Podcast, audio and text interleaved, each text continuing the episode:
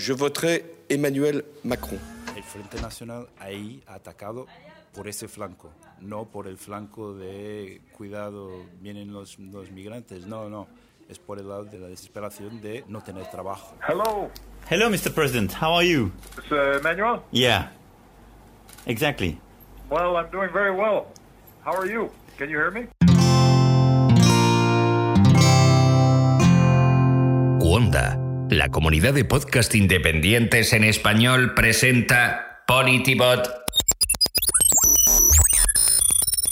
Bonjour. Bonjour. El 7 de mayo, Emmanuel Macron y Marine Le Pen se disputan la presidencia de Francia. María Ramírez. Su batalla es sorprendente porque no ha llegado a la segunda vuelta ningún candidato de los dos principales partidos que tradicionalmente han representado a la izquierda y a la derecha en Francia. Es la primera vez que pasa desde que se estableció la elección directa del presidente en 1965. Macron tiene 39 años, fundó su partido hace poco más de uno y nunca ha sido elegido para un cargo público. Eduardo Suárez. Le Pen lleva en política tres décadas y entró en el Frente Nacional con 18 años, pero su partido siempre ha sido marginado por el resto de los grupos políticos. Las encuestas dicen que Macron ganará por unos 25 puntos. En la primera vuelta clavaron el resultado y ahora se antoja más fácil para Macron cazar votos de los candidatos que fueron sus rivales hasta hace unos días.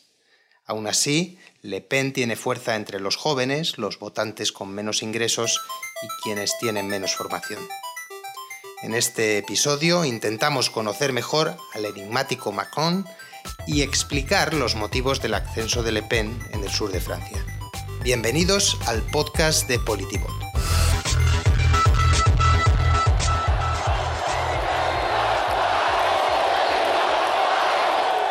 Merci. Merci à vous. Les Français sont cohérents. Ils nous donneront donc, six semaines plus tard, une majorité pour gouverner et légiférer. ¿Quién es Emmanuel Macron? Macron puede ser el presidente más joven en la democracia de la República Francesa. Cumplirá 40 años en diciembre. Él viene del norte de Francia, que es normalmente una región conservadora, aunque él cuenta que su familia siempre fue de izquierdas. Sus padres son médicos y lo mandaron a un colegio de jesuitas. Allí es donde conoció, con 15 años, a la que hoy es su mujer y que entonces era su profesora de literatura, Brigitte Trognon. Brigitte tiene 24 años más que Emmanuel. Su peculiar historia de amor es uno de los aspectos que llama la atención sobre la biografía del político. Ahora Macron tiene 39 años y ya tiene siete nietos. Eh, sus amigos dicen que su romance improbable es una demostración de su claridad de ideas y de su persistencia desde muy joven.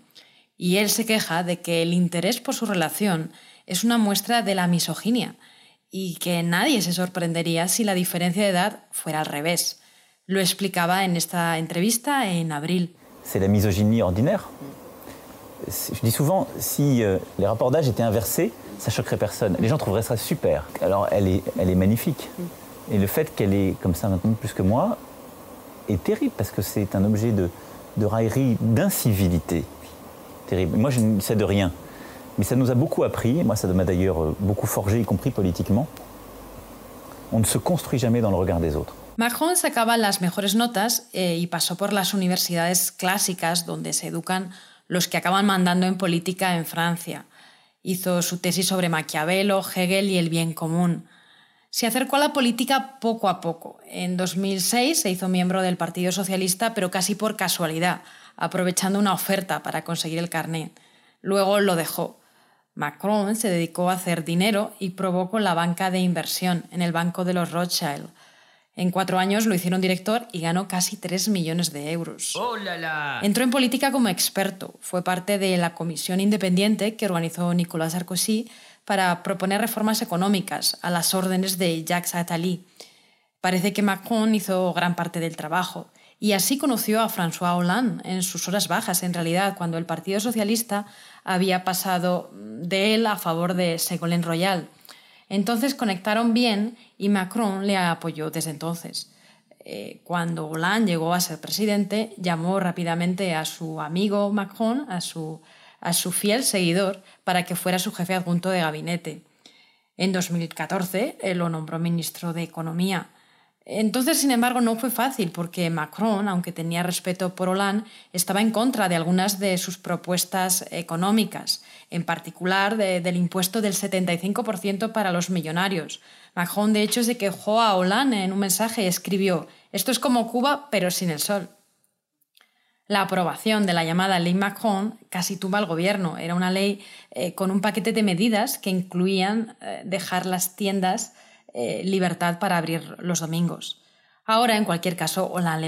Pour ma part, je voterai Emmanuel Macron.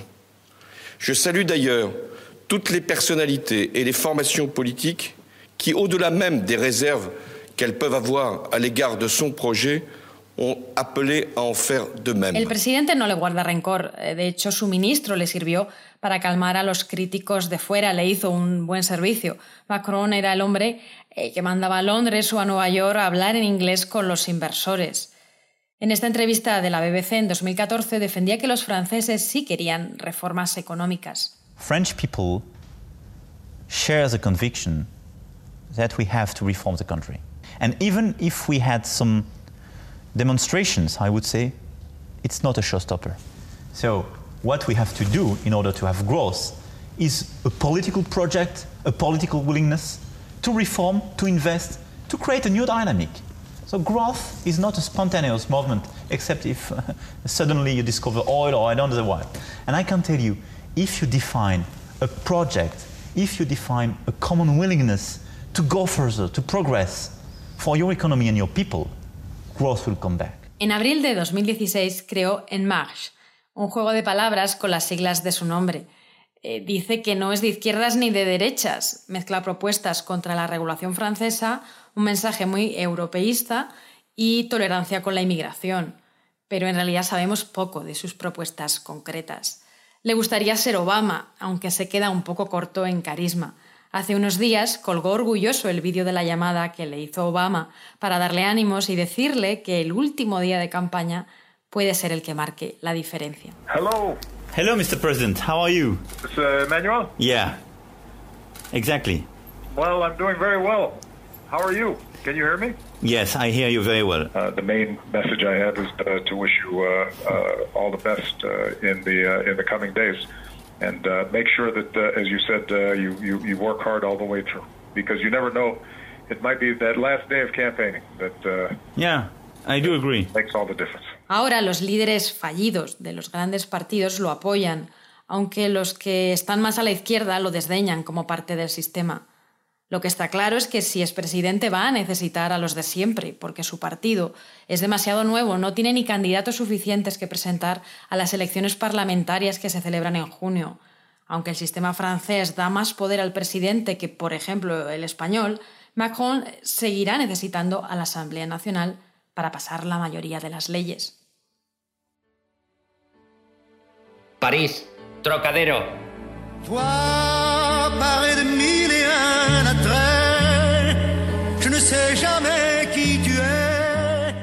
Hace unos días estuve en París charlando con el portugués Nuno Vaz. Nuno simpatiza en su país con las ideas del bloco de izquierda y vive desde hace unos años en Marsella, la segunda ciudad más poblada de Francia. En Marsella trabaja como técnico de proyectos en el programa europeo que financia ayudas a las regiones mediterráneas y conoce bien los problemas de la ciudad. Marsella es uno de los feudos del Frente Nacional.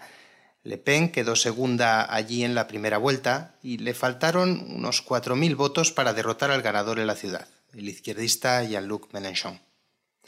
Le pregunto a Nuno primero por Marsella y le pido que describa la ciudad a una persona que nunca ha estado allí. Marsella es la segunda ciudad de Francia eh, desde un punto de vista histórico, económico. Nuno Vaz. Es casi un millón de personas que está ahí y, y es una ciudad muy particular, muy mediterránea, es un concentrado de Mediterráneo, eh, con muchísimas comunidades ya de toda parte de Europa, una comunidad italiana fortísima que desde el inicio, la primera inmigración del inicio del siglo XX y más tarde incluso con alguna mafia cuando el juez Garzón empezó con la operación Manos Limpias, ha habido alguna exportación de, mafiosos en esta zona em, hasta la, la, parte sur. Eh, lo que significa que es una ciudad muy mezclada, pero en que cada una de estas comunidades permanece muy encerrada en sí misma. Hay comunicación, hay respeto, no hay problemas, entre ellas, pero funcionan muy en circuito más o menos cerrado. Es una ciudad de contrastes, de muchísimos contrastes. Tienes una aristocracia, una burguesía muy desarrollada en unas partes y tienes uno de los barrios más pobres con el PIB per cápita más bajos de, Europa, eh, en pleno centro de la ciudad. Entonces, es, muy, es muy rara. Hay, hay, después esta, esta síndrome de segunda ciudad en algunas cosas identificas en, en Barcelona, no Porto, en Portugal, esta idea de que lo que viene de París es malo. El país en general no se aplica exactamente lo mismo en esta ciudad y eso se nota en un, desfase incluso con respecto a lo que es el nacional. Ya por toda la complejidad de, de la ciudad en sí misma, se añade esta capa de segunda ciudad que complexifica un poco más la relación con, el nacional. Y después, claro, también esta idea de, de, las mafias que tampoco, algunas no son muy establecidas, pero hay, hay una, una percepción de lo que son las reglas y del funcionamiento de las cosas que es muy flexible, digamos. Eso sabemos mucho los, mediterráneos, me temo. Eh, ¿Cuál dirías, Nuno, que son los problemas más importantes para tus vecinos de Marsella en esta campaña? ¿Qué es lo que les preocupa más? En Marsella la cuestión principal es el paro. Eh, las discusiones eh, étnicas, la idea de que los inmigrantes, el otro es un problema, igual estará en las cabezas de las personas, pero no es evidente el problema más, más gordo que, que se siente ahí es, hay, hay, un paro que es muy, muy, muy importante. Em, después sí, ves muchísima policía en, en las calles, eh, el estado de emergencia sigue ahí, pero eh, hay esta fragmentación. Pero yo diría que para las personas en Marsella, la ciudad, la cuestión es el paro, es una cuestión económica sobre todo. Eh, si sales de la ciudad, entonces sí, entramos en cuestiones que ya el, el, Frente Nacional se pone delante con cuestiones de que cuidado que vienen ahí los otros, los malos, los musulmanes son terribles, todo esto. Pero en la ciudad en sí misma, yo diría sin, sin dudas que el problema es el paro en la cabeza de las personas. Y se ha hablado mucho fuera de la ciudad de Marsella en ese auge del Frente Nacional en el sur de Francia y cómo es capaz de adaptar su mensaje eh, en diferentes regiones de distinta forma. Eh, no sé si eso eh, tú lo has visto y me puedes explicar un poquito cómo adapta el mensaje Marine Le Pen y, la gente de su partido precisamente en esa región del sur de Francia. En el sur y en Marsella en particular hay, hay un problema francés que es la concentración en las cités, en estos barrios sociales donde hay muchísima gente con muchísimo, muy baja condición sociales, eh, donde el paro uh, grasa, donde hay situaciones sociales terribles, impactos muy fuertes del tráfico de drogas, todo eso.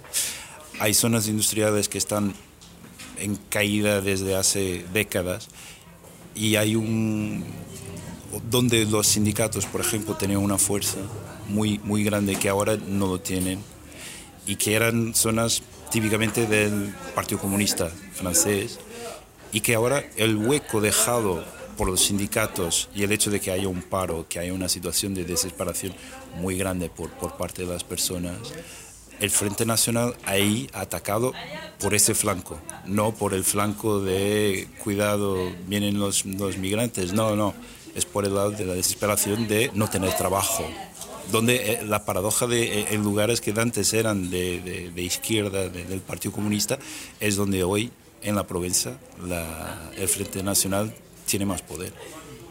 Y ¿Qué clase de mensajes, en tu opinión, podrían contrarrestar esa, esa influencia eh, de un partido que se está presentando de manera distinta según en qué sitio?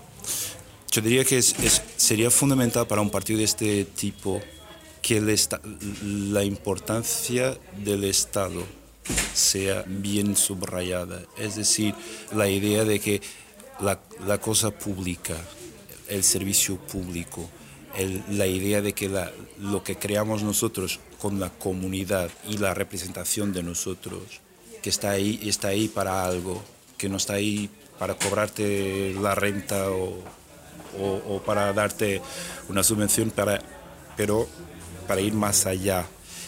Y eso ya de alguna forma quitaría algún espacio de intervención a esta gente del Frente Nacional que llega con un discurso que es de compensar un hueco que se está creando también porque el Estado, la presencia del Estado en este sentido de garante de nosotros, de comunidad, está desapareciendo. Mucho por medidas que son la consecuencia y son generalizadas de, una privatización creciente de, casi todo, la reducción de servicios, todo eso.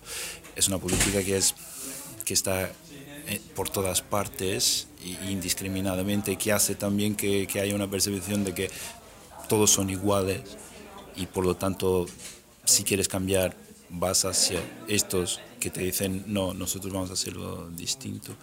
Entonces yo diría que hace falta asumir muchísimo más la política en, en, las propuestas que se hacen, por una parte, y por otra reforzar esta idea del Estado y lo que es el Estado de bienestar y, y que todos hacemos, estamos en ello, todos hacemos parte.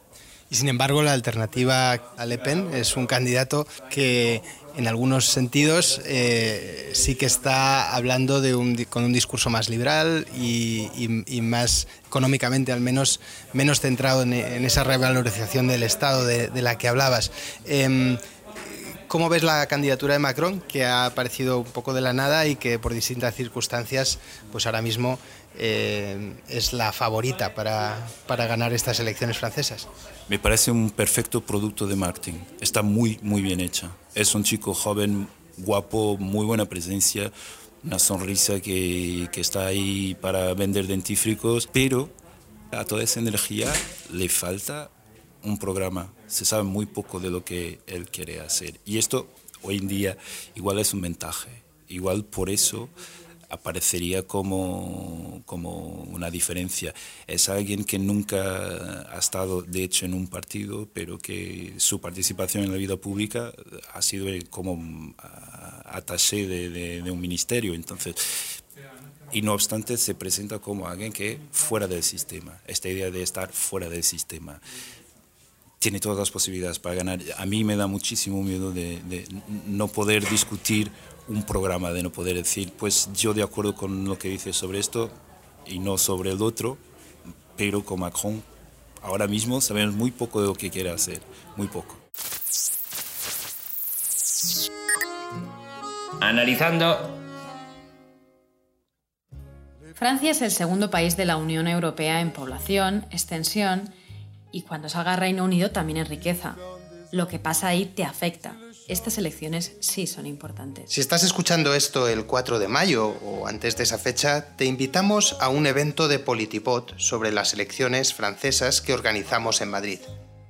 Es el día 4 a las 8 de la tarde en la sede de Ogilvy en María de Molina 39. Consiste en una charla con la corresponsal en París, Alexandra Gil, y tres humanos del equipo de Politibot, María Ramírez, Kiko Llaneras y yo mismo, Eduardo Suárez.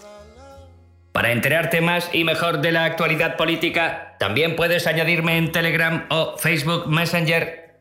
Te recomiendo que descubras más podcasts de la comunidad Cuonda en cuonda.com, como por ejemplo Las Raras, que han vuelto con más historias de libertad.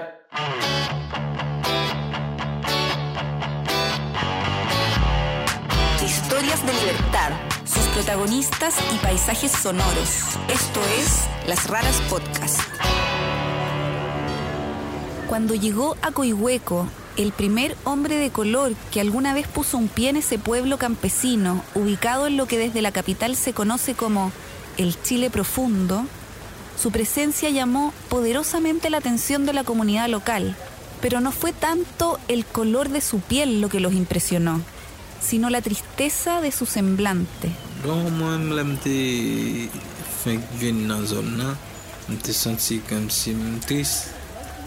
Cuando lograron comunicarse con él y se enteraron de que en Haití lo esperaban su esposa y una hija de cuatro años, estos pueblerinos, la mitad de los cuales vive en la pobreza, comenzaron una campaña para atraer a su familia. De esa forma, y sin siquiera proponérselo, desafiaron la narrativa que desde diferentes sectores del poder, principalmente desde la derecha, nos habla de inmigrantes delincuentes y de chilenos racistas.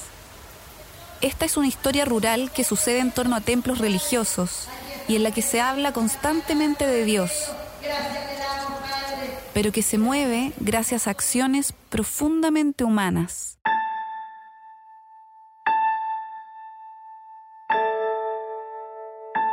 Esto es Las Raras, historias de libertad.